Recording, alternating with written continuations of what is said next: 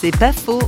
Parlons d'amour avec l'écrivain Jacqueline Kellen nous essayons de rapetisser à nos dimensions cette puissance extraordinaire et divine, cette puissance créatrice que l'on appelle amour. Je trouve que l'humain a rapetissé l'amour, en a fait un sentiment mièvre, étroit, confortable, rassurant, bête ô combien, alors qu'il ne me semble pas du tout de l'ordre du sentiment, mais il participe à la vie spirituelle. De l'amour, on ne sort pas indemne.